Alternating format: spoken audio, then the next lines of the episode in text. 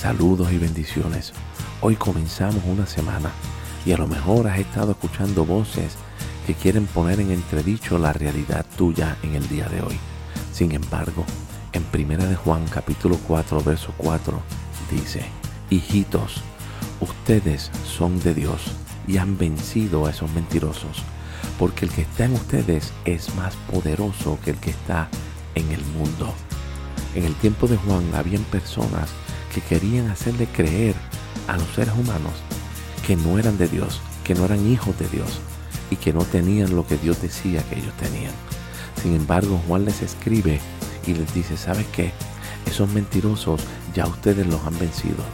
Y a lo mejor no hay personas que están tratando de mentirte en este día alrededor tuyo, pero sí hay pensamientos y sentimientos que a veces quieren gobernar sobre la realidad de Dios en nuestras vidas que ponen en entredicho dos cosas importantes.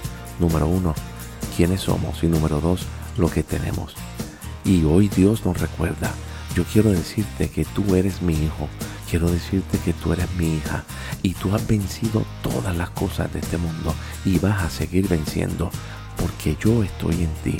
Y al yo estar en ti hace que tú seas más poderoso que cualquier cosa que se te pueda presentar. En la Biblia el espejo dice lo siguiente, mis queridos hijos no tienen nada que temer. No dudes ni por un momento la legitimidad de ti como hijo. Te originas en Dios y ya has conquistado el sistema religioso del mundo por la revelación de Cristo en ti. Su presencia viva en ti es muy superior a las inútiles mentalidades en contra de Cristo presentes en el mundo. Hoy confía porque eres hijo y el que está en ti es más poderoso.